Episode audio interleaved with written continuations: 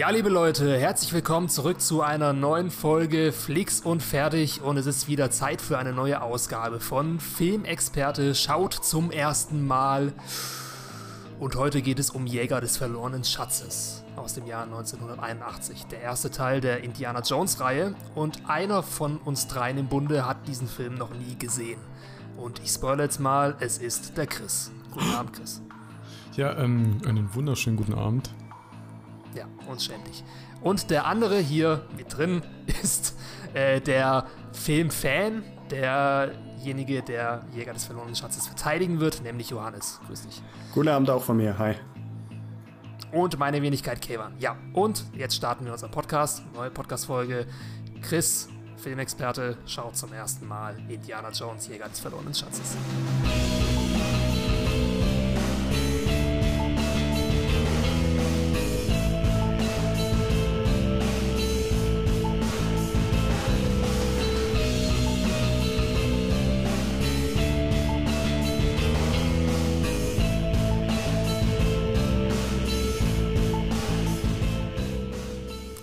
Bevor wir sofort anfangen, nochmal kurz Informationen, falls ihr diesen Podcast das erste Mal hört. Äh, wir sind auf allen gängigen Social Media Plattformen zu finden unter unserem Online-Magazin Namen 4001 Reviews oder auf unserer Webseite 4001reviews.de. Und da schreiben wir alle möglichen Artikel, Kritiken über Filme und Serien, Toplisten und anderen geilen Scheiß. Ja, und falls ihr nur an unserem Podcast Flix und Fertig interessiert sein solltet, könnt ihr uns gerne auf den gängigen Plattformen folgen. Das sind äh, YouTube, Spotify, Apple Podcast und Google Podcast.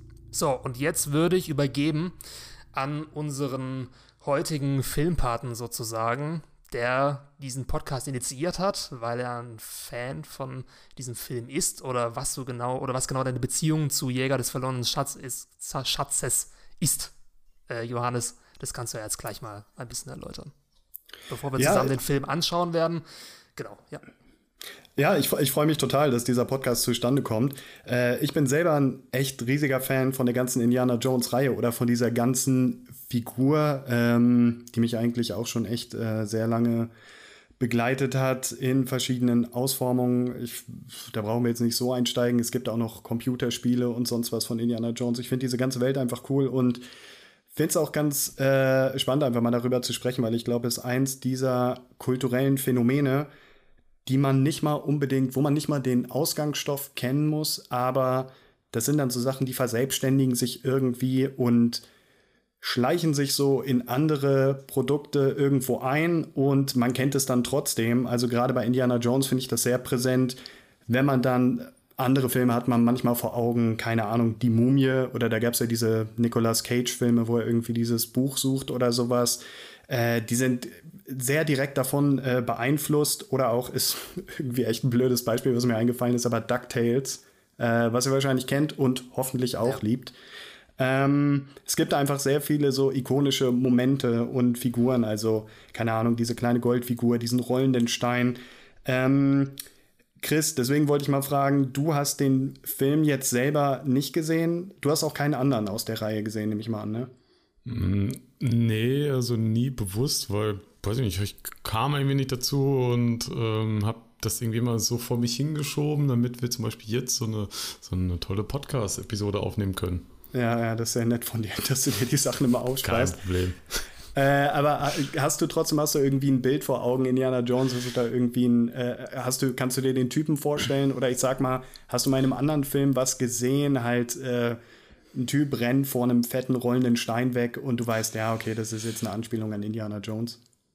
Ja, also natürlich hat der Film diverse Elemente. Ich wahrscheinlich vorgegeben, die wahrscheinlich jetzt in vielen anderen Filmen aufgegriffen werden und die man wahrscheinlich daraus zurückzuführen kann. Ne? Wie zum Beispiel hier, oder das Beispiel halt mit den, ähm, jetzt hier mit der Falle und dem Stein, der von hinten kommt und die halt droht dann hier zu überrollen.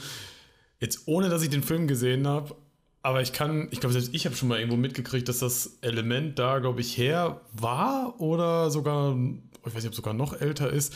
Aber du hast eben ein ganz gutes Beispiel gebracht hier mit den Videospielen. Es gibt halt einfach Videospiele, die gäbe es so gar nicht, würde es nicht Indiana Jones geben. Tomb Raider. Daran habe ich gedacht, aber das meinte ich gar nicht mal. Das war auch so der erste Gedanke, den ich so hatte. Nee, aber äh, vielleicht kennt ja der eine oder andere die Uncharted-Spiele ja. auf der Playstation. Ah. Ich glaube, da ist ja das Riesenvorbild, ist doch Indiana, ist doch Indiana Jones. Kommt ja, auch bei ja. einem Film mit Tom Holland. Ja. Naja, ob der jetzt wirklich kommt, ich meine, die ersten Bilder und die ersten Reactions, die da online kamen. Uiuiuiui. Ui, ui. Okay, ja, ich habe noch nichts darüber gehört, aber ja, ich bin gespannt. Ja, Kevan, wie ist es bei dir? Also, ich meine, äh, du hast den Film äh, schon gesehen, gehe ich mal stark von aus, sonst wären wir hier zwei gegen eins, das wäre ein bisschen unfair. Ach nee, sind wir ja so auch. Wir sind jetzt zu zweit gegen Chris. Finde ich aber eine bisschen äh, nettere Verteilung. Ähm, wie oft hast du den Film ungefähr gesehen? Findest du ihn wirklich, hast du gute Erinnerungen dran? Bist du ein Fan oder eher so, ja, kann man gucken oder nicht? Äh, ja, also ich bin, ich würde mich als eine Art Sympathisant beschreiben. Ich bin jetzt kein Fan unbedingt. Ähm, vielleicht war das nicht einfach, war nicht ganz meine Generation, ich weiß es nicht. Auf jeden Fall mag ich an sich Abenteuerfilme recht gerne und deswegen bin ich auch um Diana Jones dann nicht rumgekommen. Ist ganz lustig, weil ich habe die das erste Mal als Teenager gesehen. Ähm, und die habe ich mir wirklich alle drei dann tatsächlich ganz klassisch aus der Videothek ausgeliehen und habe mir die dann hintereinander reingezogen. Und das war eigentlich schon ganz cool. Äh, also mir ging es dann da am Anfang auch genauso wie Chris. Also ich kannte halt so diese üblichen, äh, diese üblichen Popkultur, äh, Dinger da, die man, die sich halt da überall eingeschlichen haben in den letzten Jahren und die erkennt man dann dort wieder in den Filmen. Dennoch habe ich mir vor allem den ersten Film damals sehr viel, also ganz anders vorgestellt. Ich kann mir vorstellen, dass es Chris eventuell auch so gehen wird. Warum es jetzt so ist, darüber können wir ja später sprechen. Aber insgesamt, ja, also ich finde die Filme gut. Ich habe sie drei bis viermal gesehen, war aber schon lange her. Und kann sein, dass ich heute vielleicht bei dem Rewatch etwas ganz anderes dazu sagen werde. Oder äh, ich dann doch ein Fan werde. Also es kann in beide Richtungen ausschlagen bei mir. Ich bin auf jeden Fall schon gespannt. Ein, ein Punkt, weil ich gucke mir nämlich gerade das Plakat nämlich so an, äh, was doch halt auch so ein übelstes Trademark von dem Film ist, sind, sind doch hier die Schriftzeichen.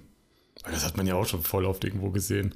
Die, diese, das ist quasi so die, die äh, Buchstaben so farbig von rot nach gelb verlaufen. Ja, ja genau, ja. ja, sowas halt. Also jeder, der, glaube ich, das Plakat sieht, der weiß, ah, die Schriftarten und die Farbgebung, die habe ich auf jeden Fall schon mal gesehen. Ja, Chris, ich sehe schon. Ich habe hier nämlich schon äh, ausgedruckt vor mir liegen den Mitgliedsantrag äh, für den Indiana Jones Fanclub. Ich würde dann nachher mal deine Daten einfüllen und dann können wir das nachher abschicken. Ich bin mir nämlich ziemlich sicher, dass du ein großer Fan sein wirst. Und dann würde ich sagen, ja, fackeln wir nicht lange. Wir setzen uns jetzt gleich hin. Leider nicht alle drei zusammen, aber jeder daheim am Fernseher. Gucken den Film. Ihr könnt auch gerne gucken und dann würde ich sagen, kommen wir danach wieder zurück zum Gespräch und ja, quatschen einfach drüber. Okay, alles klar. Wir haben den Film gerade zu Ende geguckt. Der Abspann ist gelaufen. Und ich würde sagen, wir warten gar nicht lange. Wir steigen direkt ein und fragen einfach mal Chris, Chris, wie ist dein ja, erster Eindruck? Äh, konntest du schon wieder Atem fassen oder äh, sag was? Hey, ganz ehrlich, ich habe den, der Film war zu Ende und ich bin jetzt echt so gespannt, ey, so, was jetzt hier so die anderen sagen, ob ich gleich in der Luft zerrissen werde. Also ich habe den ja jetzt gesehen und ähm, also ganz ehrlich, in meinem Kopf sind so zwei Meinungen. Es ist halt einmal die objektive Meinung ne, und meine persönliche Meinung. Ne, daraus kann man schon irgendwie so ein bisschen erahnen, dass ich persönlich ich muss einfach sagen, das ist einfach nicht mein Film. Also es ist halt einfach so. Ich finde den nicht schlecht, mal davon abgesehen. Ich finde den nicht schlecht. Der ist für, da, also dafür, dass er halt von 81 ist, keine Ahnung, der hat eine, ich finde die, die Story ist toll, der hat coole Bilder, der hat einen tollen Hauptcharakter. Ich meine, Harrison Ford mag ich. Aber es hat schon einen Grund, warum ich den, glaube ich, nie geguckt habe, weil das ist einfach echt nicht mein Film. Und das muss, ich, das habe ich jetzt durch den First Watch, den ich jetzt gemacht habe, nur bestätigt. Ich finde es auf jeden Fall sehr, äh, du, du bist sehr höflich mir gegenüber, weil ich mich als Fan geoutet habe. Äh, ja. äh, finde ich ganz Wie angenehm. Gesagt, ich habe nicht gesagt, dass, dass das ein schlechter Film ist, ne? Nur okay, da muss klar. ich ganz krass trennen zwischen meiner persönlichen Meinung und ja, und halt so objektiv und einer objektiven Meinung. Ja, können wir uns ja gleich nochmal irgendwie dran entlanghangeln, mhm. dann werden wir ja wahrscheinlich zu den Punkten kommen, was da ja. genau du gut fandest oder schlecht. Ja. Äh, Kayvan, wie war es bei dir? Also entgegen meiner Erwartungen fand ich ihn tatsächlich beim Rewatch ein Ticken, ein Häuchchen besser, als ich ihn in Erinnerung hatte. Und ich hätte eigentlich eher das Gegenteil erwartet, dass ich ihn hm. äh, schlechter, veralteter finde, wenn ich ihn jetzt nochmal heute anschaue. Aber tatsächlich war das Gegenteil der Fall. Ähm, sowohl objektiv als auch subjektiv, muss ich einfach sagen, ist es ein durch und durch fein durchgetakteter, cool geschriebener, ähm, unterhaltsamer Abenteuerfilm. So das Musterbeispiel eines Blockbusters und einfach die Handlungsstruktur und die ganzen Gags und die ähm, Charaktere und die Action-Szenen und so weiter, die sind alle so Formen, Gussformen für praktisch alle Abenteuerfilme, die danach gekommen sind. Und das hat man jetzt hier nochmal wieder gemerkt. Und ja, also ich habe mich gut unterhalten gefühlt und in regards of äh, ja, der ja, Historie des Films und das ist einer der ersten seiner ja, wo es war nicht einer der ersten seiner Art, aber einer der ersten, die wirklich dieses Franchise wieder äh, belebt haben, muss man dem Film einfach seine Props geben und ja, hm. ich war tatsächlich ein bisschen positiv überrascht. Hm. Wie war es denn bei dir, Johannes? Äh, ja, hat sich eigentlich, also ich lieb den Film äh, nach wie vor und äh, das hat sich auch eigentlich alles wieder bestätigt. Es äh, war eigentlich interessant, jetzt so da reinzugehen und zu wissen, okay, ich werde den Film vielleicht auch ein bisschen verteidigen müssen oder ich werde da jetzt auch ein bisschen ähm, mich verteidigen müssen und was sind vielleicht Punkte, wo man ansetzen könnte, dass man auch selber mal guckt, ähm, ja, wenn man ehrlich ist, was sind so ein bisschen schwächere äh, Momente oder nicht. Äh, da habe ich dann auch einige gefunden, Sachen, die mich vielleicht dann auch persönlich gar nicht so abgeholt haben. Ich finde es aber trotzdem, äh, ja, du hast es ganz gut auf den Punkt gebracht. Ich meine, es ist Blockbuster-Kino im besten Sinne. Also, dass man wirklich denkt, das ist ein Film, äh, man geht rein, ob man jetzt ins Kino geht oder den sich zu Hause anguckt. Man, äh, ja, hat immer wieder irgendwelche äh, mir ist sehr stark aufgefallen, dass der Film so von Set zu Set geht. Du hast immer wieder diese einzelnen Momente, die so in sich geschlossen sind. Du hast diese äh, ganz große und wirklich coole Anfangssequenz da im Dschungel. Mhm. Danach hast du dann äh, das im, in Nepal, glaube ich, da im Himalaya, danach in der Stadt, in Kairo und so weiter. Äh, das sind so wirklich in sich geschlossene Sets, äh, was ich wahnsinnig cool finde. Und dadurch ist eigentlich auch wenig Langeweile, weil immer sehr, sehr viel Abwechslung ist. Ähm, ja, und äh, ich hatte es gerade schon gesagt, äh, schon diese, diese erste Eröffnungsszene da quasi im Dschungel, die finde ich einfach äh, Hammer. Also das, das könnte ich jetzt auch, müsste ich ein bisschen nachdenken, bis, bis mir sowas bei einem anderen äh, Film einfällt.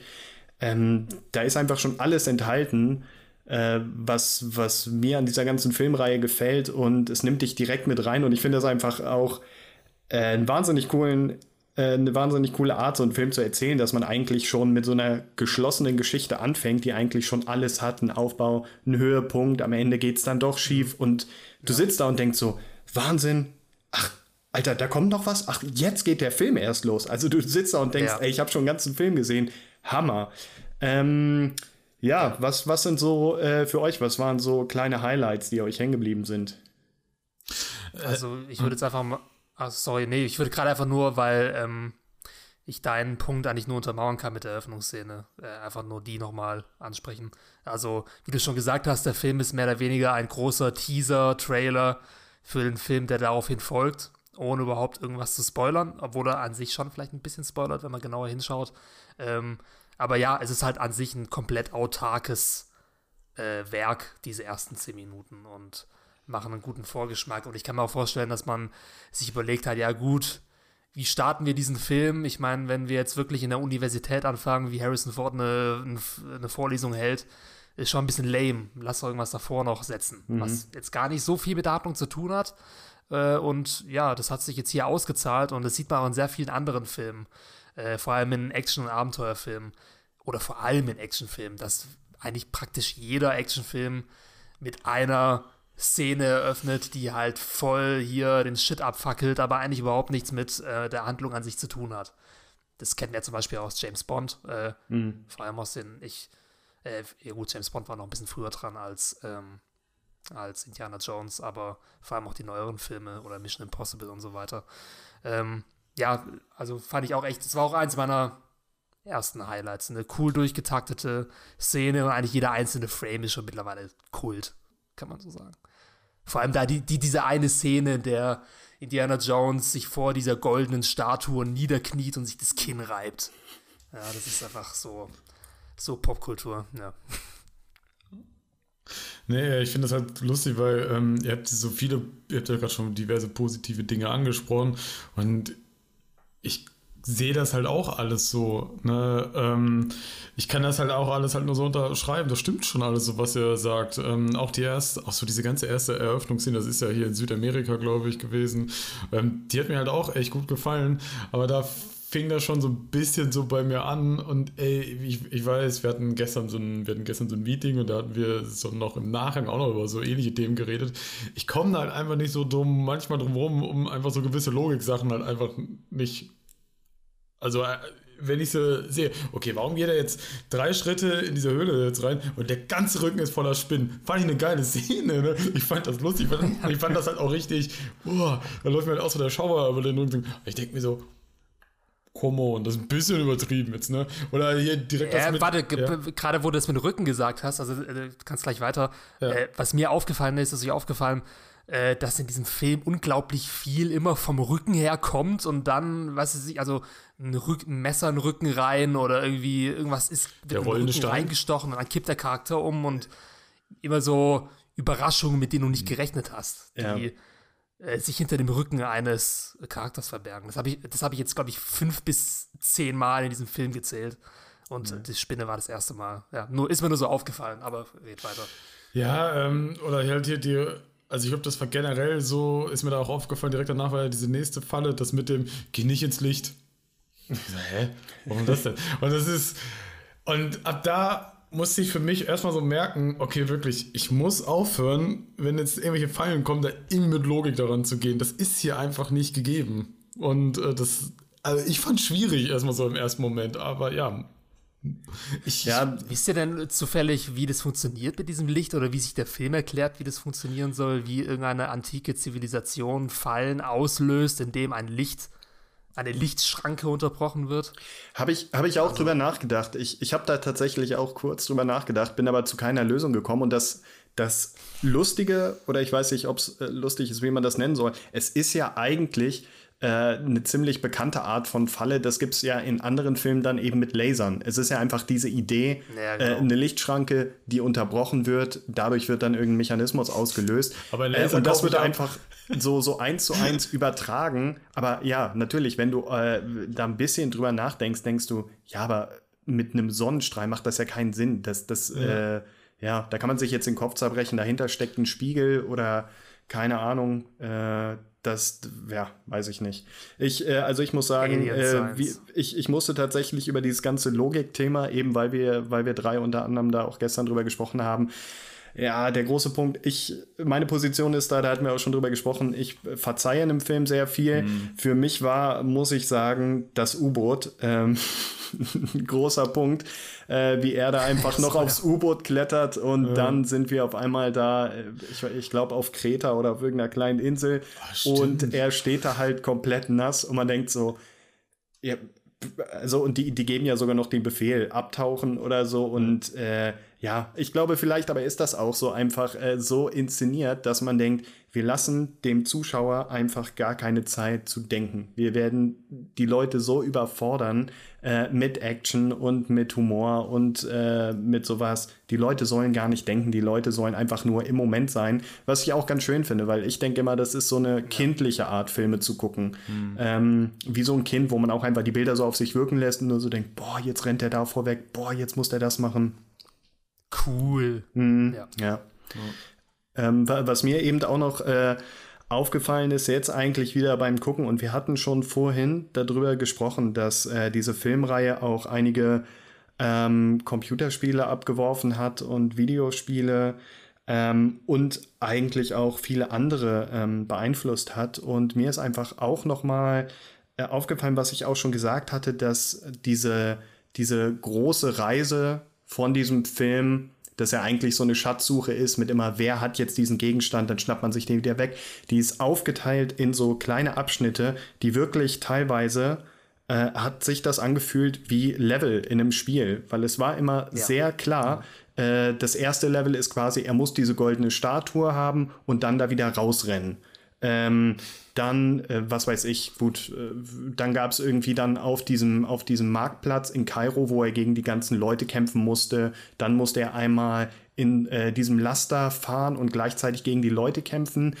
Ähm, das, das fand ich schon beeindruckend, dass das eigentlich äh, aus einer Zeit, ähm, wo Computerspiele wirklich unterentwickelt waren noch, dass es eigentlich von der Logik hatte ich das Gefühl, das ist ein bisschen wie ein verfilmtes Spiel mit äh, kleinen Abschnitten, die wie Level ja. sind, wo immer in diesem Abschnitt klar ist, was ist gerade das Ziel, dann wird das Ziel erreicht und du gehst zum nächsten.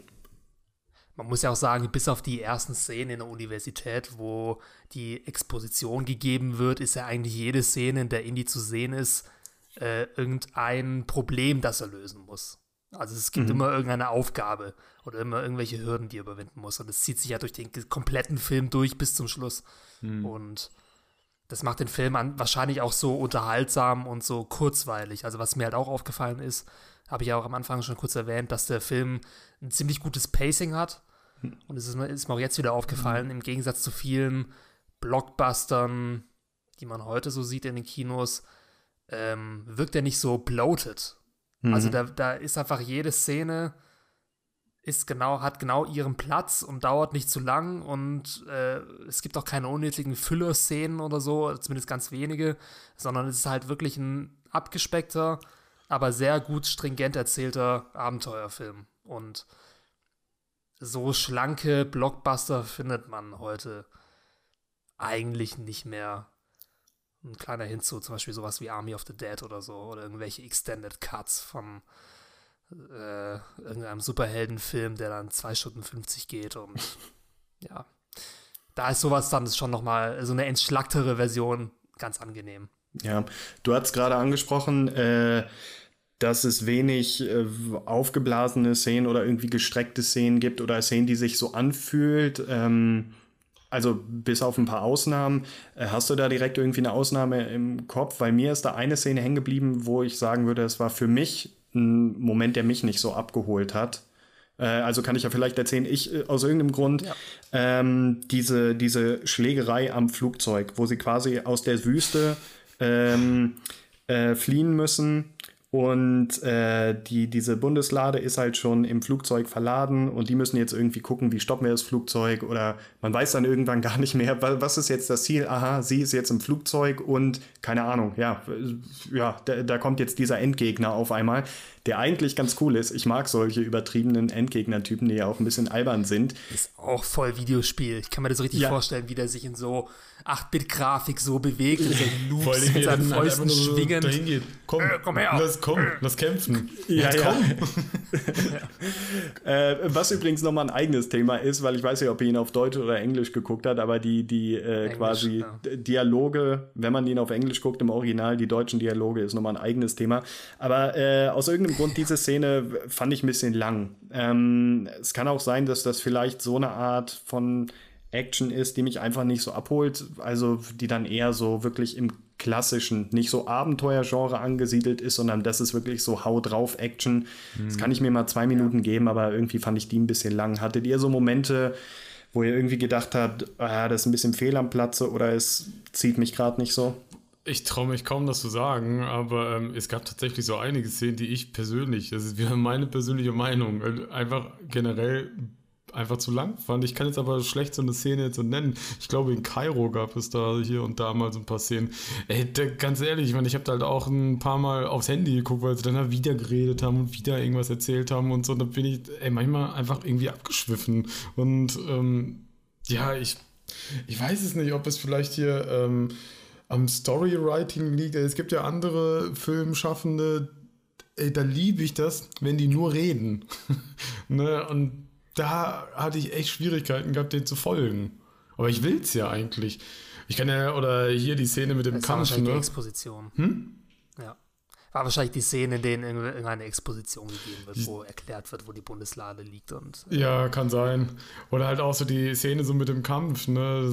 ich, ich musste so ein bisschen schmunzeln, weil im Endeffekt dachte ich mir so, ja gut, du weißt haargenau noch, bevor der Kampf anfängt, worauf es hinausläuft, weil die Kamera ja schon so dreht, dass du diesen laufenden Propeller siehst. Du weißt genau, der wird vielleicht da reinrutschen.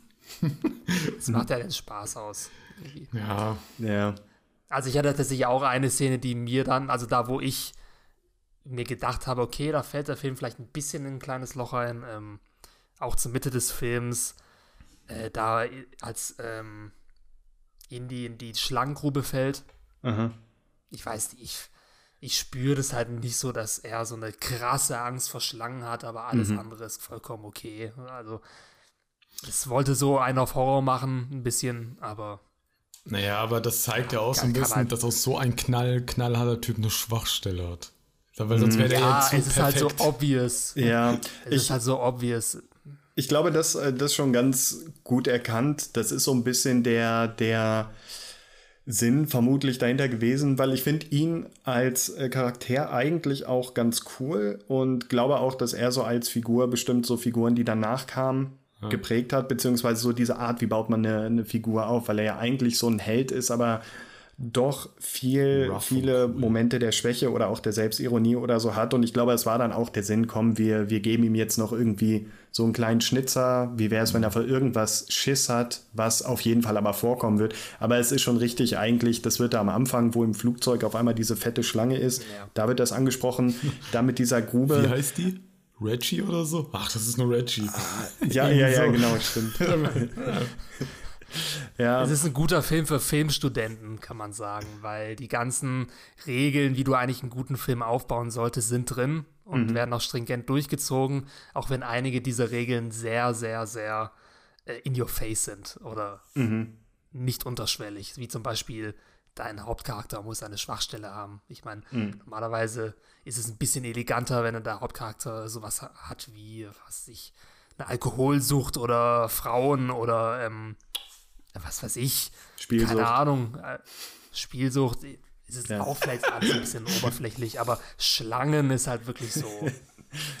ja, ja, ich, es ist schon okay, aber vielleicht ein bisschen veraltet. Also ich glaube, wenn du, glaube ich, eine ganz große Schlange siehst, ne, die direkt neben dir ist, so, also wärst du dann da auch so cool. Also ey, sorry, aber ich nicht. Ich wäre auch ein bisschen panisch. Ja, aber ich wäre auch bei den Spinnen nicht cool. Das stimmt, also, oder bei irgendwelchen cool. Fallen, die mir oder bei, was weiß ich, einer Horde von wild gewordenen äh, Ausländern oder so, die mir folgen. Das ist vielleicht auch so ein Thema, was man vielleicht, was so ein bisschen veraltet ist in, in Indiana Jones. Mhm. Ich weiß nicht, also einige nennen vor allem den zweiten Film ein bisschen rassistisch. Tempel des Todes. Ähm, ja, ja, ja. Ist ja, ist ja, ja, eine ziemlich große Debatte, rassistisch und äh, ein bisschen chauvinistisch. Ja. Äh, ich finde, im ersten Teil geht es noch einigermaßen. Also da hast du auch halt ja. diese Klischees, die Deutschen sind die Nazis und die Araber äh, sind so eine undefinierbare ähm, Gruppe von Leuten, die irgendwie alle gleich aussehen, alles gleich anhaben und immer jubeln, wenn man irgendwas macht. Also es ist halt so. ja, da, das ist mir tatsächlich auch aufgefallen, dass da irgendwie, keine Ahnung, dann, da gibt es da diese Gruppe, die ihn da durch die Stadt jagt, wo man noch so denkt, ja, okay, kann halt sein, die werden von den Deutschen bezahlt oder die gehören da irgendwie zu, aber es ist eine riesen Massenschlägerei im Gange und da sind wirklich Leute mit Schwertern und da steht einfach die, die Stadtbevölkerung steht da halt rum und jubelt oder feuert die an, wo man so denkt, was ist, ist da los? Typisch, man muss da sagen, typisch Steven Spielberg. In jedem einzelnen Steven Spielberg-Film hast du jubelnde Menschen und in den meisten hast du auch irgendwelche Kolonnen von Menschen, die jubelnd dem Hauptcharakter hinterherlaufen. Ja, falls ja. dir das schon mal aufgefallen ist. Das ist typisch ja. Steven Spielberg und ja. hier natürlich auch. Ja. Äh, wir hatten gerade schon Apropos. Ja, erzähl. Äh, nicht, dass wir es vergessen. Das ist wahrscheinlich einer der bekanntesten Szenen äh, auf dem Markt in Kairo ja. als der große Schwertkämpfer. Oh ja. aber, aber das fand ich lustig, weil ich mir da halt doch dachte, okay, du hast halt ein geiles, halt ein geiles Schwert, ich habe halt eine Knarre, ich werde gewinnen. Ja, finde ich eigentlich cool, weil, weil du ja vorhin schon gesagt hattest, äh, es ist auch wieder dieser, dieser Endgegner-Moment, wie mit diesem äh, fetten Klopper da bei dem Flugzeug, ja. äh, wo man da denkt, ja, ich weiß jetzt, worauf es hinausläuft. Und da denkt man, äh, ja, irgendwie kriegt er das schon hin, aber dann in so einem Moment innerhalb von zwei Sekunden das Ganze aufgelöst, wo man denkt, äh, ja, kreativ und irgendwie ist man da auch so ertappt als Zuschauer, so, Mann, damit hätte ich jetzt nicht gerechnet. Erinnert euch der Humor auch an die Marvel-Filme oder an Blockbuster heutzutage? Äh, dieser Humor, dieser ganz typische Humor in Action- und Abenteuerfilmen, in denen äh, schlimme Situationen, dramatische Situationen mit Sarkasmus aufgelöst werden mhm. oder aufgelockert werden. Da gibt es auch einen Begriff dafür, das heißt Bathos, dass du einfach äh, Spannungen aus der Szene nimmst, indem du sie auflockerst mit irgendeinem coolen Spruch oder mit irgendeiner lässigen Bemerkung. Und es ist zum Beispiel in Fluch der Karibik ja, das stimmt. auch ganz viele Anleihen von Indiana Jones hat, ist mir das auch sehr stark aufgefallen, dass es diesen Humor hat und aber auch vor allem in den äh, Comic-Verfilmungen, ja, die stimmt. sich auch diesem Humor bedienen. Und ich weiß nicht, ob der vor Indiana Jones schon so in den Blockbustern gängig war oder ob hm. der Film das auch ein bisschen mitgeprägt hat. Zumindest fallen mir wenig Filme vor Indiana Jones ein, die halt auch diesen Bathos-Humor äh, in sich hm. aufgenommen haben ich, ich weiß gar nicht mehr, oh fuck, ich weiß nicht mehr, welcher Film das war. Ich habe neulich echt einen Film gesehen und da musste ich echt lachen, weil die haben echt noch mal, ich weiß jetzt nicht, ob noch mal oder ob es ein alter Film, aber das war, ich habe es mal wieder gesehen, diese, dieser uralte Trick, wo, wo man irgendwo im Schloss ist und man wird umzingelt von Leuten mit Schwertern und man haut dann halt dieses Seil durch, dass der Kronleuchter auf die Leute draufknallt. Habt ihr wahrscheinlich ja, auch schon ja. zehnmal gesehen. Es gibt in ja. jeder Robin Hood, überall wo ein Schloss ist, ist da dann halt so ein richtig dicker Kronleuchter mit einem Seil an der Wand äh, in sehr bequemer Hauhöhe. Äh, und da habe ich auch, das war genau sowas, wo ich auch gedacht habe, hey, das ist so ein Klassiker, um einfach so eine spannende Situation aufzulösen, aber 20 Mal gesehen, wahrscheinlich davon 10 Mal alleine in irgendeinem Bugs Bunny Comic oder so, dann noch bei Robin Hood. Aber ähm, oder ja. ja. Ein anderes Beispiel noch, als sie in Nepal in der Bar sind und die Schießerei losgeht und ähm, ein paar Querschläger ein Fass durchlöchern und Marion dann mitten in der Schießerei sich einfach mal ein bisschen gönnt und ja, solche Momente, also ja. eins zu eins diesen Moment siehst du unter anderem auch in Fluch der Karibik.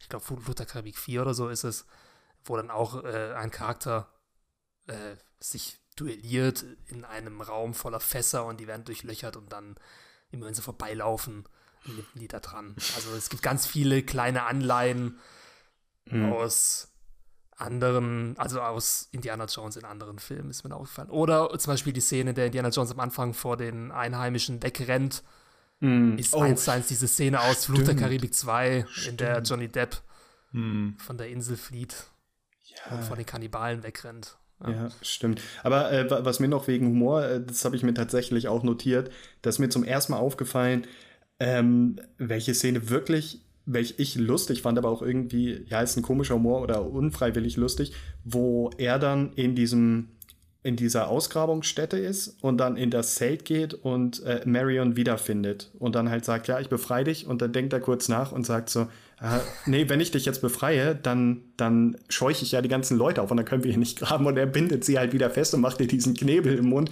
wo man so denkt, Alter, was bist du für ein Typ? Also und dann auch ihre Reaktion, äh, dass sie halt eigentlich genau dasselbe denkt, so wie der Zuschauer, wo man so denkt, ey, das kannst du doch nicht bringen. Also es macht aus seiner Logik raus Sinn. Äh, das fand ich total lustig, auch so, dass man einfach den Helden sowas machen lässt. Ja, ja.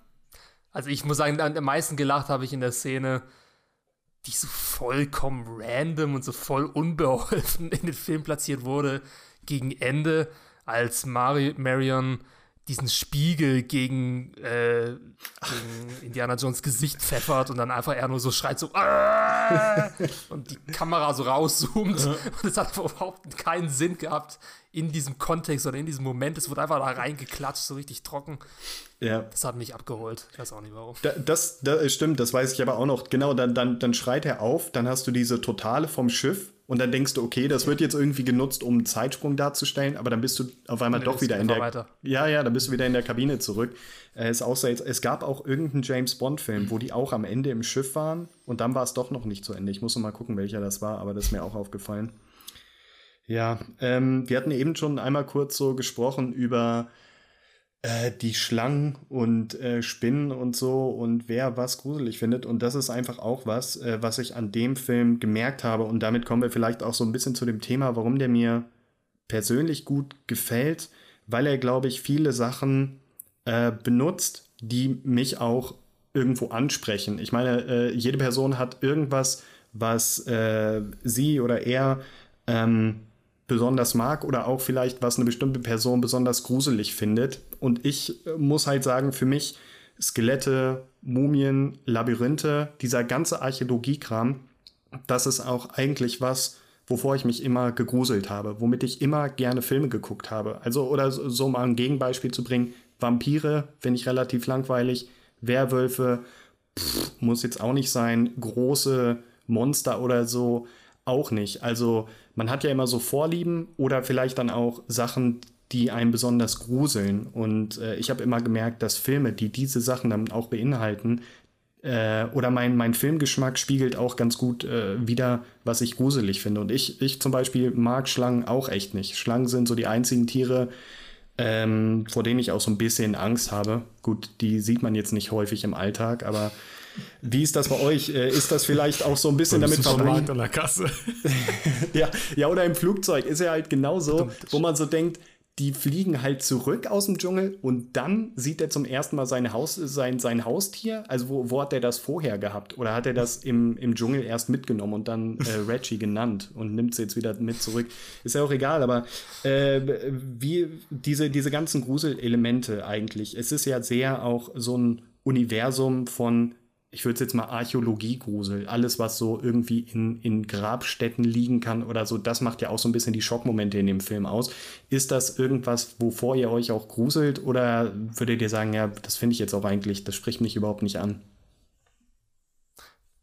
Es spricht mich an, aber ich grusel mich nicht so sehr davor. Also ich mag so, ich mag diese Stimmung, den Flair von solchen archäologischen mystischen Dingen. Ich habe auch als Kind ultra gerne die Mumie geschaut und habe das immer so als Mutprobe gesehen. Da gab es ja auch so Jumpscares drin und so weiter. Aber ja, es hat mich eigentlich nie so wirklich gegruselt, aber ich fand es cool. Was mich mehr so gegruselt hat, das wissen ja auch mittlerweile viele Podcaster, sind so Haunted House Sachen. Hm. So Sachen, die nahbar sind, äh, die man sich theoretisch auch irgendwie im Bad wenn man Zähne putzt vorm Spiegel äh, vorstellen kann, dass die jetzt einen gleich von hinten ein Heim suchen oder so. Also du Solche Sachen finde ich eher gruselig. Du meinst diesen Moment, wenn du den Spiegel aufmachst und wieder zumachst, dann ist nichts und dann denkst du dir, ah, ich habe noch was vergessen. ja, ja, ja, ja. Machst dann wieder auf, wieder zu, oh, da steht einer hinter mir. Kein Scheiß. Ich hatte in genau meiner letzten, in meiner letzten WG im Bad hatten wir so einen Spiegelschrank. Das war das erste Mal im Leben, äh, in meinem Leben, dass ich so einen Spiegelschrank hatte und ich musste sofort dran denken und jeden Abend hatte ich echt Schiss, das Ding zuzumachen, weil es ist dann immer, du machst auf, holst die Zahnbürste raus, machst zu und auf einmal steht da jemand in der ja. Dusche, keine Ahnung. Es ist schon unheimlich. Oder äh, eine kleine Anekdote, was mir auch letztens passiert ist. Ähm, ich war im Keller und äh, ich habe Musik gehört mit meinen Kopfhörern, die ich jetzt im Moment auch drin habe. Habe also absolut nichts gehört. Ähm, das Licht ist ausgegangen in dem Keller. Ich mache die Tür zu, drehe mich um und dann steht halt direkt vor mir, also einen halben Meter Abstand, eine sehr kleine, sehr alte Frau und schreit irgendwas. Also im Dunkeln. Und ich habe sie halt nicht gehört, weil ich die Kopfhörer drin hatte und sie hat halt irgendwie was gesagt, das Licht ist aus oder so, keine Ahnung. Ich weiß auch nicht genau, was sie gesagt hat. Also ich kannte die Nachbarin auch nicht bei mir im Haus und das war auch so ein alter äh, Glück gehabt, dass ich nicht irgendwie getreten habe oder so, weil ich habe mich so, ich habe mich so übertrieben erschreckt. Also das war ja. Ja, äh, Chris, Deswegen solche Sachen also, gruseln mich schon, weil die sind halt nahbar. Also kannst du halt selber auch solche Momente erleben. Ja. Eigenen, ähm, Chris, wie war es bei dir? Hast du dich ein bisschen gegruselt? Ich meine, es war ja jetzt auch noch darüber hinaus so ein bisschen. Ich, ich war echt überrascht, wie äh, brutal der Film teilweise ist. Also da gibt es so den ein oder anderen Kopfschuss doch und äh, da wird ein Typ vom Laster überfahren und auch am Ende äh, also das weiß ich tatsächlich. Das hat sich echt eingebrannt. Das Ende, wo da die Gesichter schmelzen. Das ist schon, ja, eingebrannt. Äh, das ist schon, äh, huf, keine leichte Kost. Hast du dich ein bisschen gruseln können, immerhin? Also, ich weiß ja nicht, ob du so meine Filmvita kennst, ne? Aber ich glaube, sowas gruselt mich 0,0 gar nicht, ne? Und. Okay. Ähm, Ja, was soll ich sagen? Ich meine, ich bin halt jemand, ich meine, ich gucke halt am liebsten hauptsächlich Horrorfilme und das ist halt so mein Steckenpferd einfach und äh, deswegen gruselt mich das halt gar nicht. Aber ich muss sagen, ich finde so äh, Filme, die eine Archäologie-Thematik haben, generell gar nicht schlecht. Also an sich mögen tue ich, mögen tue ich schon. Hier die Mumie fand ich damals auch nicht schlecht. Ähm, fand ich jetzt auch nicht so gruselig, aber ich fand die von der Thematik her ganz cool. Aber ähm, ja ja, so gruselig fand ich da gar nichts. Ne? Ich weiß, welche Szene du halt meinst, ganz am Ende. Oder, oder halt, es gibt ja auch nicht nur ganz am Ende. Es gab doch hier, äh, am Anfang gibt es ja halt auch schon so Szenen. Es gibt immer mal wieder so Szenen, wo du halt irgendwelche mhm. äh, aufgespießten Puppenleichen halt irgendwo siehst.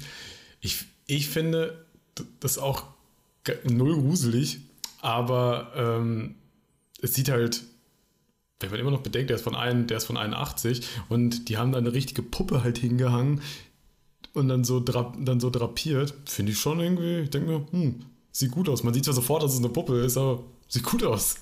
Und halt die Szene halt ganz am Ende, ja, die ist halt schon ein bisschen, also im Kontext des Films schon sehr gory, also gorehaft.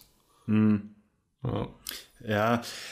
Die technisch muss ich sagen, ist das eine der, der weniger überzeugenden. Äh, also man sieht einfach total, die sind da in so einem Studio, wo die so ein paar ähm, Felsbrocken aus Pappmaché arrangiert haben, de, vor, vor einer Leinwand, auf die jetzt ein Himmel gemalt ist.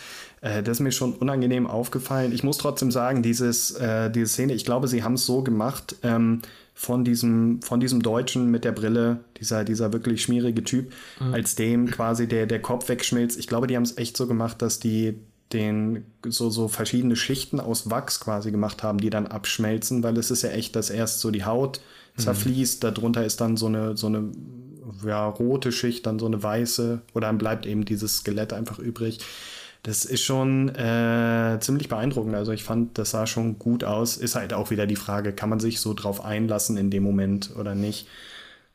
Ja, aber ähm, ja, das äh, ich äh, für, für, für mich, ich kann ja auch noch kurz erzählen, also ich finde auch diesen, was du jetzt auch gesagt hast, diesen archäologischen Aspekt ähm, ziemlich gut. Äh, ich finde zum Beispiel auch bei, bei Der Exorzist, äh, der ist ja eigentlich bekannt äh, für diese ganzen Szenen. Ich sage jetzt mal eigentlich, was man da im äh, Kopf hat, sind diese ganzen Szenen im Bett und so weiter. Dieses Kind im Bett dreht den Kopf rum. Hm. Äh, alles, was man eben bei Scary Movie 2 äh, besser sieht. Hm. ähm, aber der Film spielt natürlich auch mit eigentlich ähnlichen Themen. Der, der geht ja auch eigentlich mit so einer Ausgrabung los und sie finden diese kleine äh, Götzenstatue und dadurch erwecken sie irgendwie was Böses und so. Und das ist schon was, wo ich sage, dass äh, ja, das, das spricht mich schon an. Und ich glaube, ich bin einfach, ähm, da gibt es vielleicht zwei Aspekte. Ich bin selber so ein, so ein äh, ja, Fan von Geschichte. Ähm, ich kenne auch tatsächlich von einem Kumpel von mir, der Bruder, der ist Archäologe und ich habe einfach immer so ein Bild im Kopf. Ich habe dann so einen Indiana Jones im Kopf, der äh, ja, wirklich. Der, ja, klar. der geht dann sofort mit einer Peitsche zur Arbeit. ja.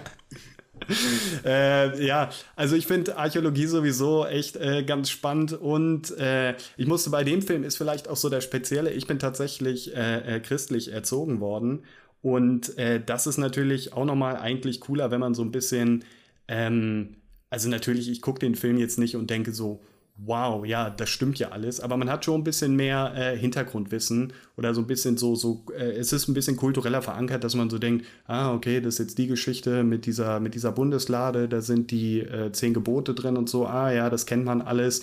Ähm, das glaube ich so auch ein Aspekt, wes weshalb mich das so sehr angesprochen hat. Das ist doch schon so eine Welt, ähm, die, die, äh, wo ich mich so ein bisschen auskenne oder zu Hause fühle und dann auch einfach dieser, dieser Clou, dieser Gedanke, na stell dir mal vor, das wäre wahr. Diese Objekte gäbe es wirklich und das hätte den Zweiten Weltkrieg verändern können. Finde ich einen, äh, einen, coolen Gedanken, so, so eine coole äh, Idee, das so als Katalysator zu nehmen. So darüber erzählen wir jetzt eine Geschichte, wie der Krieg hätte enden können. Hm. Ja, nee, also ich finde sowas auch immer sehr interessant in Filmen, diese Mystik, ähm, die verknüpft wird mit Geschichte. Zum Beispiel auch am Anfang äh, in die Exposition, als er da am Anfang in der Universität sitzen und dann über die Bundeslade sprechen, als sie dann diese Zeichnung zeigen und dann hm. fragen die so, hä, was kommt denn da aus dieser Truhe raus? Was ist das? Licht? Oder mhm. ist es mhm. doch äh, die Macht Gottes oder so? Das ist schon irgendwie, denkst du, ja, denkst du auch als Zuschauer, ja, ich will jetzt wissen, was da rauskommt und bestimmt sehe ich das auch am Ende des Films und deswegen funktioniert halt auch dieses ganze Schatzsuchen äh, Mystery über den Film hinweg, weil du einfach äh, Interesse daran hast, endlich dieses Ding zu finden und gucken, was es wirklich macht. Genau, das fand, also, das fand ich, ich fand halt auch so, wo erzählt wird, was überhaupt gesucht wird, welcher Gegenstand gesucht wird. Das fand ich halt auch ganz interessant, weil ich meine, ich habe den Film zum ersten Mal geguckt, ich wusste ja gar nicht, was die suchen und das hat mich dann halt dann auch interessiert, äh, wenn zu dann ja zu erfahren, was ist denn jetzt da drin. Aber das wäre jetzt halt auch mal so direkt so meine Frage, was ist denn das jetzt halt eigentlich? Weil ich weiß nicht so richtig, ob ich das verstanden habe. Ist das jetzt die Macht Gottes da drin?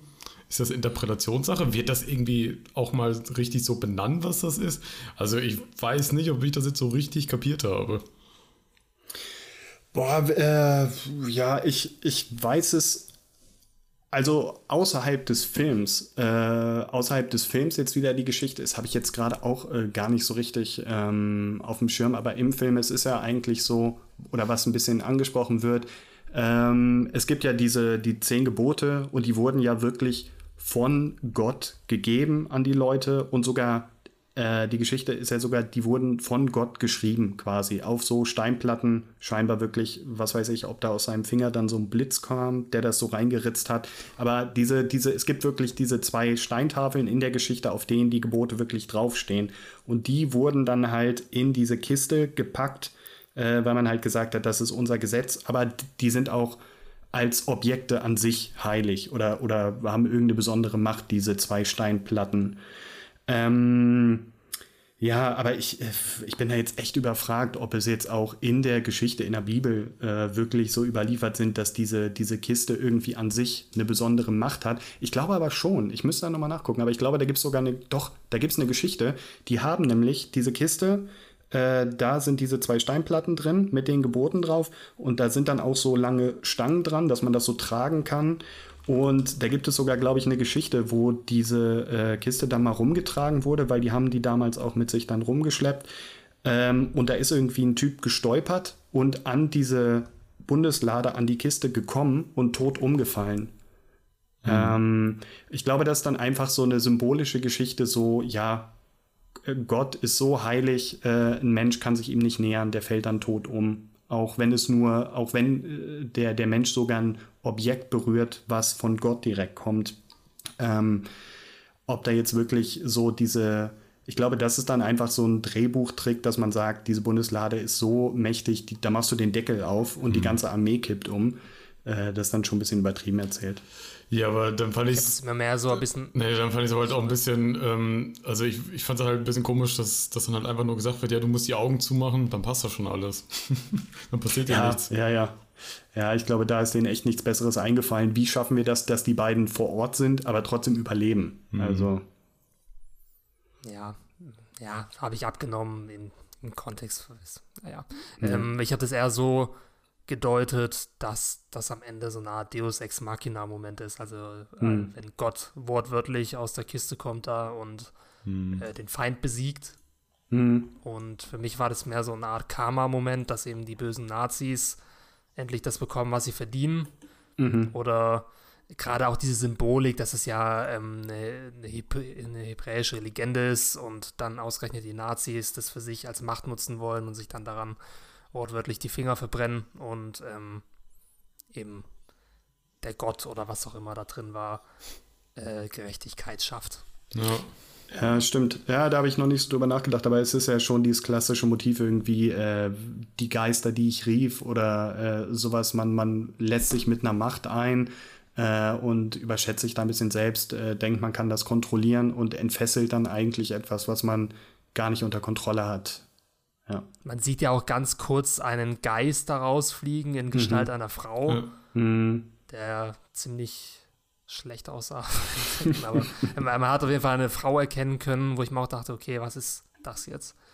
Also ja. ist das jetzt ein Volk, was da rauskam? Oder sind, ich dachte da am Anfang immer, das sind vielleicht die Opfer des Holocaustes, die da rauskommen und sich irgendwie rächen, also so Geister, die rief, wie du schon gesagt hast. Ja. Und dann die Nazis äh, letztendlich dann doch besiegen. Ich, ich weiß es nicht, keine Ahnung. Wahrscheinlich soll man das auch gar nicht richtig deuten können. Ich habe mich jedoch gefragt, warum man ausgerechnet eine einzige Frau sieht, die da so eine Nazi durchdringt und killt. Ja, also, ja, das, das ist schon ein bisschen komisch. Also da, ja, fällt mir jetzt gerade kein anderes Beispiel ein, aber ich glaube, es ist so das Typische, dass man einfach so, so ein kulturelles Objekt oder so eine Erzählung nimmt und denkt, ja, okay, ist aber noch nicht krass genug. Äh, da können dann nicht so, so Frauengeister aus der Kiste kommen. Steht zwar nicht in der Geschichte original drin, aber wäre doch cooler. Oder, oder wie sollen wir das sonst machen? Ähm, ja, ich habe äh, noch äh, zwei Sachen, über die ich sprechen möchte. Erstmal, also was mir noch aufgefallen ist, eigentlich auch schon im Vornherein, als ich über den Film nachgedacht habe, ist eigentlich diese, die, die Nazis. Ähm, ich muss erstmal sagen, ich fand, äh, der Film war ein bisschen überladen mit Bösewichten. Äh, ich fand auch eigentlich diesen Belloc, den Franzosen, den hätte man sich sparen können. Der sollte vielleicht dann auch so. Echt? Ja, ja, ich weiß nicht. Also, weil, weil irgendwie es gab äh, eben dann die, die äh, Leute in Ägypten oder diese Araber, äh, dann gab es aber auch die Nazis, das hätte ja schon gereicht. Äh, dann gab es diesen Nazi mit der Brille und dem Ledermantel, das waren ja echt alles coole Gegenspieler und der Belloc, ähm, ja, der sollte vielleicht so als Gegenspieler aufgebaut werden, vielleicht auch für die Reihe, aber ich weiß dann noch auch in diesem Café da in Kairo, da hat er wirklich dann so ein Kram vom Leder gezogen, äh, du und ich, wir sind gar nicht so verschieden. Äh, wir sind vom selben Schlag, aber ich bin auf der dunklen Seite. Halt so ein richtigen Klischee-Kram. Ich weiß nicht, äh, mir hat der gar nicht so gefallen. Ich fand tatsächlich, es war der beste Charakter neben Indy. Also ich fand, ich hatte ihn auch gar nicht mehr so in Erinnerung. Und mich hat er jetzt irgendwie, ja, hat sich begeistert, aber ich fand den einfach rundum lässig. Also der war halt so ein Graucharakter, der irgendwo zwischen den Nazis und hm. Indiana Jones steht und dann auch Indiana Jones mit den besseren Tricks in irgendwelche Fallen locken kann. Also wie gerade am Ende, wo er dann sich vor die Bundeslade stellt und sagt, hey, wenn du, als ob du deine Kanone auf die Bundeslade richtest, du willst doch genauso sehen wie ich, was da rauskommt. Und ja, das stimmt. Tatsächlich auch nicht. Also ich fand, ich fand tatsächlich die Nazis langweilig. Ich fand auch diesen, wie heißt er, Herr Mack oder so, er, ähm, der, der Schmierige. Ja, ja, ja. Der, hm.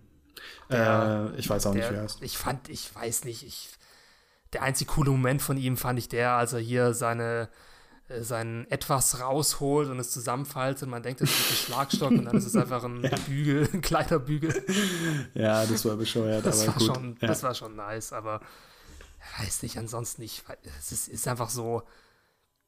Es ist einfach so krass schwarz-weiß. Ich meine, gut, es sind Nazis, die kannst du nicht in Grautönen zeichnen, das ist mir schon klar, aber ich fand ihn an sich einfach einen menschlichen Charakter, der so ein bisschen die bösere Seite von Indiana Jones darstellt. Und seine Szenen fand ich auch ziemlich unterhaltsam meistens, vor allem als er da zusammen mit äh, die Saufszene, ja, ja, die fand ich total witzig, wo sie die halt legit Spaß haben anscheinend und sie holt dann noch so das Messer. ja. das so an zu lachen und sie lacht auch. Ja, das ja, also die Szene, die fand ich komplett awkward irgendwie. Ich weiß auch nicht, die fand ich, also ich.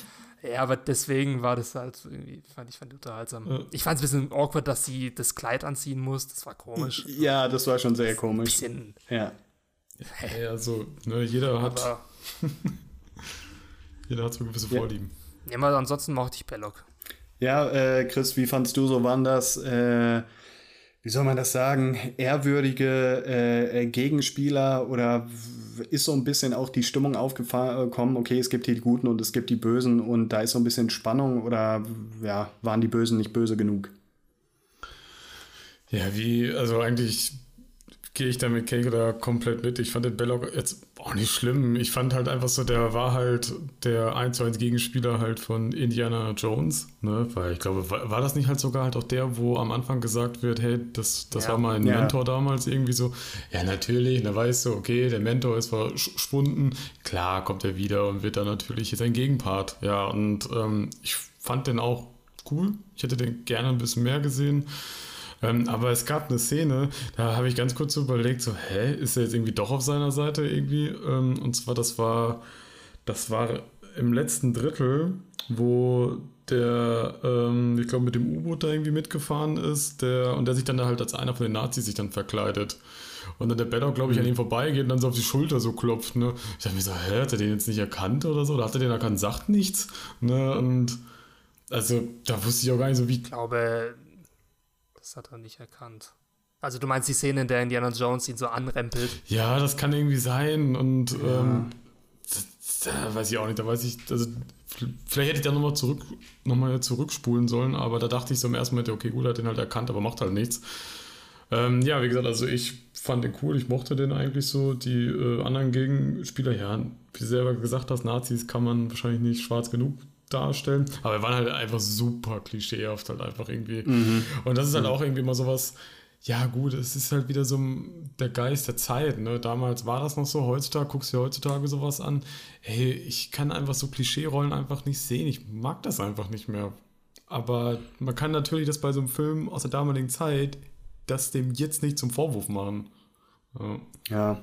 ja. Also, das hat auch Steven Spielberg, das sind ja, ich glaube, in der Hälfte der Filme von Steven Spielberg sind die Deutschen die Bösen. Ja, und das ist eigentlich der interessante Punkt, auf den ich hinaus wollte. Das habe ich mir nämlich im Vornherein auch gedacht. Äh, es ist interessant, dass der auch aufgefallen ist. Ähm, das, da habe ich nämlich auch dran gedacht, dass es viele Filme von Steven Spielberg gibt mit äh, deutschen Gegenspielern. Also mir sind dann äh, natürlich noch der Soldat James Ryan eingefallen und Schindlers Liste. Ich weiß nicht, gibt es äh, ja Indiana Jones 3. Da gibt es auch nochmal Nazis, die auch echt ziemlich cool sind.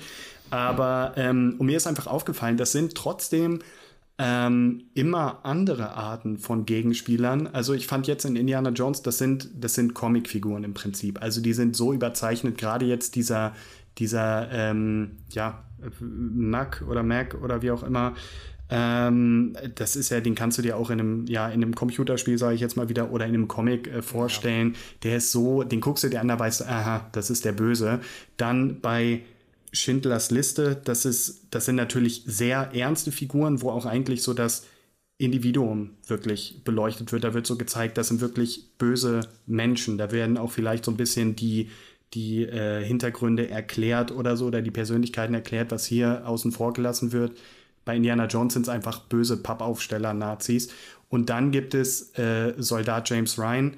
Da siehst du überhaupt keine Nazis von Namen. Da siehst du das einfach immer nur so als so eine böse äh, Masse oder ist es eher so eine politische Masse? Es ist halt so ein Land, gegen das man kämpft. Und das fand ich schon interessant, dass man denkt, okay, in diesem Gesamtwerk gibt es immer wieder Nazis, aber es sind doch immer andere äh, Figuren. Da werden immer andere Aspekte. Mal sucht man rein, mal sucht man raus, mal hat man da so Comic-Pappaufsteller, mal wirklich lebendige Figuren.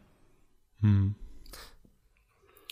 Ja, ähm, letztendlich neigt ja auch Steven Spielberg dazu, dass er oft Charaktere ein bisschen doppelt überzeichnet. Also funktioniert dennoch meistens, aber ich merke auch in seinen ernsteren Filmen, wie zum Beispiel jetzt ähm, Bridge of Spies oder Die Gefährten ähm, und so weiter, dass da Charaktere oft einfach diesen Spielberg-Touch haben. Mhm. Ich weiß nicht, ob ihr das auch kennt, dass dieser Charakter einfach irgendwie so ein Gimmick hat, wodurch sich die, dieser Charakter auszeichnet und es ist meistens halt irgendwie so ein bisschen was Oberflächliches und dadurch zeichnet halt Steven Spielberg dann diese Charaktere immer sehr scharf oder umrandet sie sehr scharf und ich kann Steven Spielberg-Filme deswegen einfach schon innerhalb von vier Minuten erkennen, wenn die im Fernsehen laufen. Also, dass da einfach so Charaktere drin vorkommen, die halt so ein bisschen dick aufgetragen sind einfach. Das ist auch mhm. Geschmackssache.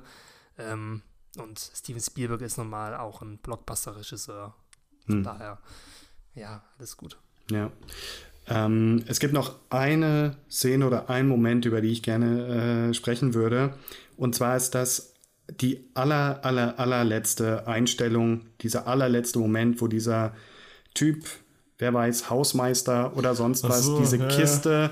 Da in ähm, irgendwo vermutlich Area 51 in diese Lagerhalle schickt. Und ich liebe diese Szene wirklich. Das ist, äh, die hat sich auch bei mir so eingebrannt. Ich glaube, die wird auch bestimmt häufiger mal äh, ähm, parodiert oder so. 100 Pro gab es da mal ja, irgendwas ja. bei den Simpsons oder so. Ich weiß, in einem späteren, in einem späteren Indiana Jones Film äh, Chris, du wirst sie ja jetzt vermutlich alle gucken wollen, unbedingt, deswegen wirst du es bald sehen.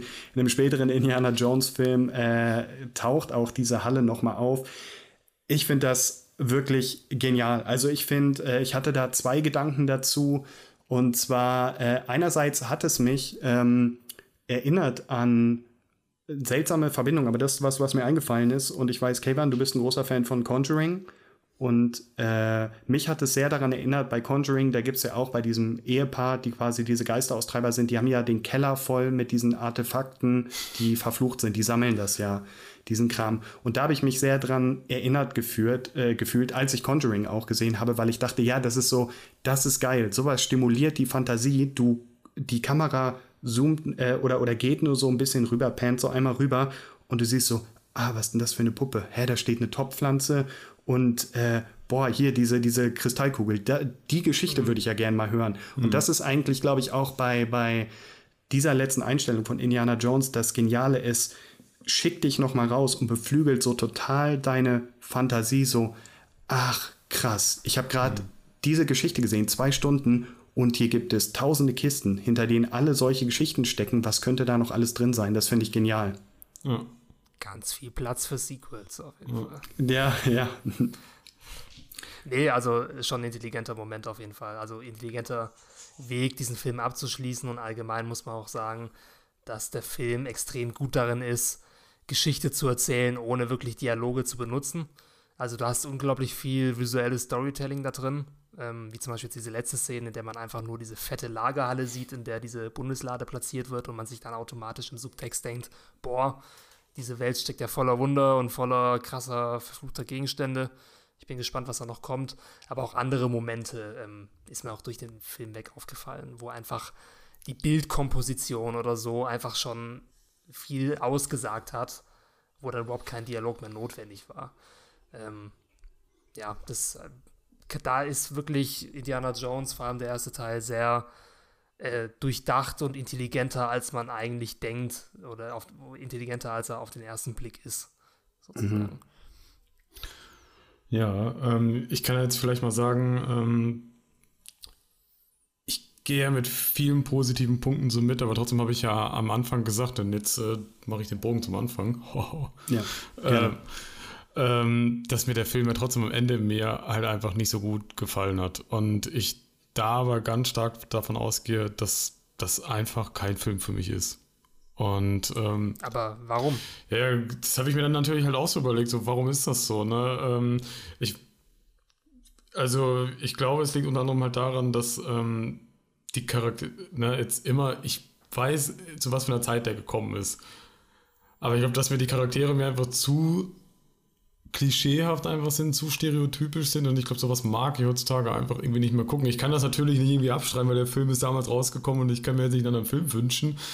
Ähm, und manche Sachen waren mir einfach irgendwie zu plump, einfach irgendwie so zu easy der, weiß ich nicht, zu unlogisch, zu ähm, klischeehaft und ähm, der Indie ist mir einfach zu cool, der hat mir zu wenig Ecken und Kanten. Du hast ja immer so das Beispiel, so, oder wo halt es eben so erklärt hat mit, ja, jeder Superheld braucht halt eine Schwachstelle, er hat halt Angst vor Schlangen. Ich würde mir gerne mir einen neuen Indiana Jones wünschen, wo da, was weiß ich, irgendwie, keine Ahnung, Drogenopfer ist, irgendwie, keine Ahnung, schwerer Alkoholiker oder sowas halt. Ne? Sowas, so ein Indie, so ein Indie wünsche ich mir. Ja, kannst du ja mal George Lucas äh, schreiben, es was er davon einen, hält.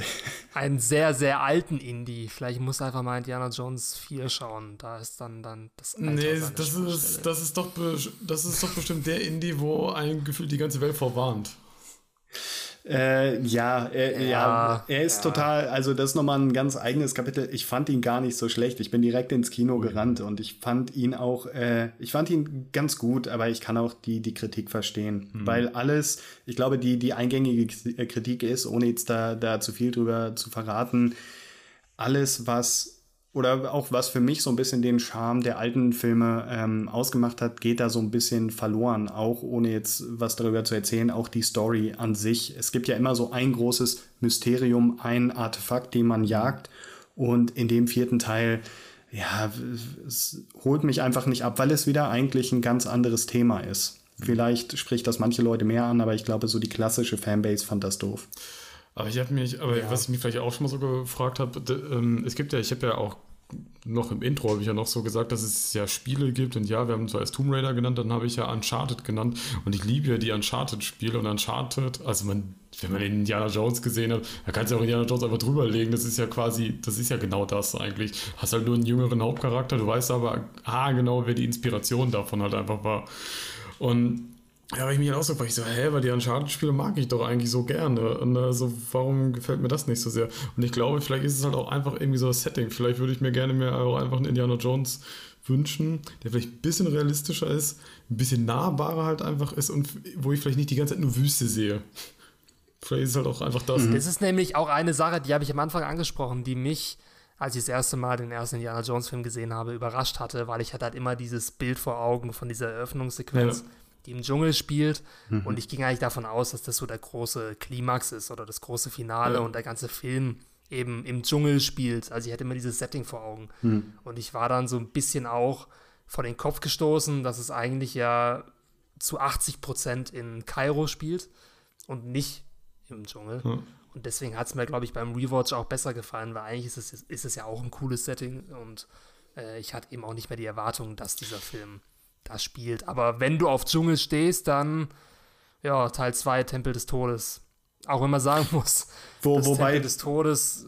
Da, da weiß ich es auch gar nicht. Äh, der ist im Dschungel, aber ich glaube, da ist auch ein großer Anteil dann nicht im, also beziehungsweise im Berg, die sind irgendwann dann ja auch in einer Höhle ja. drin und in einem Schloss und so. Ja. Und das ist eigentlich, den habe ich lange nicht gesehen. Und ich glaube, da ist auch äh, das Problem, äh, der hat auch so ein paar ikonische Szenen, und dann guckt man nachher den Film und denkt so, ah ja, okay, aber da sind ja noch 80 Prozent andere Szenen, da habe ich mich gar nicht dran erinnert und uff, okay, jetzt sind wir da erstmal da in diesem Haus und keine Ahnung. Ähm, das ist aber auch eben bei Indiana Jones ist interessant, dass du es angesprochen hast, dass bei dir so war, du denkst an Indiana Jones, an diese Dschungelszene. Äh, das ist schon krass. Ich glaube, und das ist auch ähm, diese ikonischen Szenen, die, die sich eigentlich so äh, popkulturell gefestigt haben, Indiana Jones rollt vor einer, äh, äh, läuft vor einer rollenden Kugel weg und so weiter. Die, die sich wirklich eingebrannt haben, sind größtenteils aus dieser ersten Episode. Ja, das ist halt lustig, weil diese rollende Kugel, die kommt ja sofort nach drei Minuten irgendwie. Also. Mhm. Ne, ja. Und das ist eigentlich, da wird man eigentlich so denken, ja gut, das kommt so gegen Ende halt, wenn überhaupt irgendwann mal. Ja, die, die fackeln halt am Anfang direkt äh, richtig groß ab. Mhm. Ähm, da da nochmal zum Anfang, ist es euch aufgefallen, dieser Typ, der mit ihm da quasi dann äh, durch diese ganze Höhle geht, äh, welcher Schauspieler das ist? Ey, ich dachte mir die ich ganze Zeit, den fragen, kennt man. Ich kenne den nicht. Das ist. Äh, warte mal, warte mal, es ist.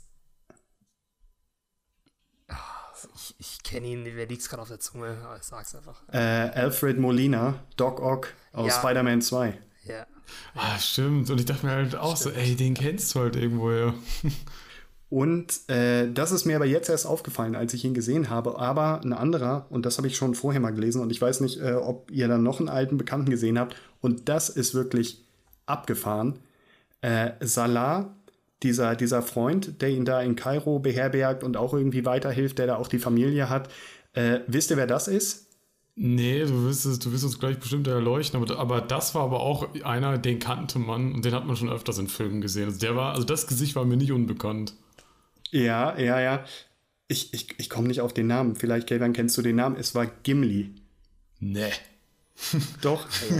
also echt krass. Ich habe das äh, und und äh, wenn man ich hatte das schon gehört und jetzt habe ich noch mal drauf geachtet und der sie der ist ja da schon nicht mehr der jüngste. Also der war ja 81, sah der schon echt ja, gut gealtert aus und dann denkt man krass und der hat dann einfach 20 Jahre später noch den Gimli gemacht. äh, ja, Jonathan sowieso. Okay, das ist lustig, ja. Ja. äh, ja gut, die Herr der Ringe-Filme sind auch älter, als man denkt. Die sind ja auch 1998 oder wann sind die gedreht worden und kamen dann 2000, ab 2001 raus. Ja, ich glaube 2003 war der letzte, das weiß ich noch im Kino. Ja. ja. Puh. Gimli, ja, krass. Ja. Wäre ich niemals drauf gekommen. Hm. Nee, aber ich glaube sonst, vielleicht, vielleicht, wenn ich ihn das nächste Mal sehe, dann erkenne ich wieder andere Leute. Äh, an sich äh, war es das erstmal.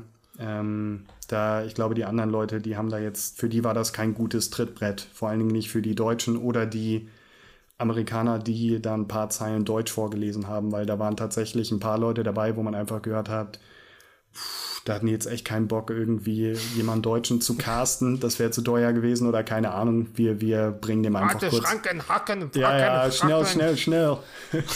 Schnell, schnell. Ja. Tauchen Sie, tauchen Sie. ja, ich weiß nicht, hab, habt ihr ihn auf Deutsch geguckt oder auf Englisch? Ähm, ich habe einmal kurz bei Deutsch ich reingeguckt. Hab ich habe einmal kurz bei Deutsch reingeguckt und gehört, welche Synchronstimme er hat. Da dachte ich mir, okay, Gott sei Dank ist es die Han Solo-Synchronstimme. Dann habe ich noch auf Deutsch einmal weitergeguckt. Ja, ja. Äh, mir ist halt nur aufgefallen, ja, das mit den, mit den Engländern und irgendwie lustigerweise der, da waren da noch einige, die hatten so, die haben so komisch gesprochen. Ich, mir ist halt, äh, wo er dann aus diesem U-Boot kommt, oder es wird ja nicht gezeigt, wo er einfach da sitzt in der, in der, in dem U-Boot-Bunker mit diesen nassen Klamotten und dann kommt dieser eine Nazi und spricht ihn irgendwie an. Der hatte auch so einen krassen norddeutschen Akzent, wo man so da, wo haben die den jetzt ausgegraben? So, ja, stimmt. Sag mal, was sitzt hier rum? ja. Jetzt steh mal auf. Du bist ja ganz dreckig. Ja, ja, ja. Ja, ja, du bist ja ganz dreckig, du Swine. Äh, gut, ja, also, äh, ich hatte einen wunderschönen Abend, weil ich einfach einen äh, Top-Film, einen meiner Lieblingsfilme, ähm, nicht gerade Top 10, aber doch irgendwo da, äh, den durfte ich nochmal genießen. Äh, meine Meinung hat sich nochmal gefestigt, aber man wird älter äh, man erkennt dann auch ein paar negative Sachen und deswegen ist das, glaube ich, eine ganz gute Sache, ab und zu Filme nochmal zu gucken. Äh, Kayvan, vielleicht gibst du auch nochmal dein abschließendes Urteil, bevor ja, Chris dann den Hammer fallen lässt. Nee, also ich fand den Film jetzt auch wieder echt stark, also besser als ich ihn in Erinnerung hatte. Ich fand ihn auch davor gut, aber ich habe eigentlich eher das Gegenteil erwartet. Von daher, äh, ja, hat mich das schon überrascht. Ähm, auch coole Facts hast du getroppt. Also das mit Gimli, das hat mich wirklich, äh, ja, das war mind blown. Hätte niemals gedacht, dass Min Gimli Kinder als Schutzschild verwendet. ja, vielleicht kommt das in der, in der Serie bei Amazon dann vor. Ja. Nee, aber an sich, ja, ich glaube, ich bin mir jetzt auch im Moment relativ sicher, dass ich den ersten Teil von den drei Stück am besten finde. Als Kind war es immer Tempel des Todes, aber ich glaube, wenn ich den jetzt nochmal anschauen würde, würde der um einiges schlechter altern oder schlechter rüberkommen als Jäger des verlorenen Schatzes. An sich, wirklich, ich habe wenig zu meckern an dem Film ähm, und man muss ihn einfach dafür huldigen, dass er so vielen anderen Abenteuerfilmen die Türen geöffnet hat. Mhm. Deswegen auch, ja, mir hat es auch Spaß gemacht. So, jetzt, ähm, jetzt, jetzt darf ich hier äh, quasi den Sack zumachen. Also, ähm, wie ich halt am Anfang halt schon gesagt habe, ähm, ich bewerte den halt für mich einfach auf zwei Ebenen. Auf meiner persönlichen Ebene und halt auf das, was der Film halt ist. Und an sich, ich gehe ja mit allen positiven Punkten mit. So, oder mit den meisten gehe ich halt schon so mit. Es ist halt an sich ein guter Film, den, glaube ich, vielen Leuten, ja, Spaß gemacht hat. Ich meine, der ist halt auf IMDb einer der höchst bewertetsten Filme. Das ist, ist mir schon klar, dass das halt nicht umsonst so ist. Aber da muss man halt dann doch einfach mal gestehen, wenn Filme nichts für einen sind. Und das ist halt manchmal halt einfach so. Passiert leider nun mal halt im Leben. Da, ähm, da matcht es halt nicht. Und deswegen ging ich halt auch, da ich das auch so ein bisschen befürchtet habe, ähm, ging ich da halt auch mit nicht so viele Erwartungen halt so an den Film. Weil ich wollte nicht selbst meine Erwartungen direkt so hochschrauben, weil dann ist ja die Fallhöhe halt noch extremer. Und deswegen, ähm, ja, ich persönlich, für mich ist der nichts. Ähm, werde ich nochmal gucken? Wahrscheinlich nicht. Werde ich mir die anderen nochmal angucken?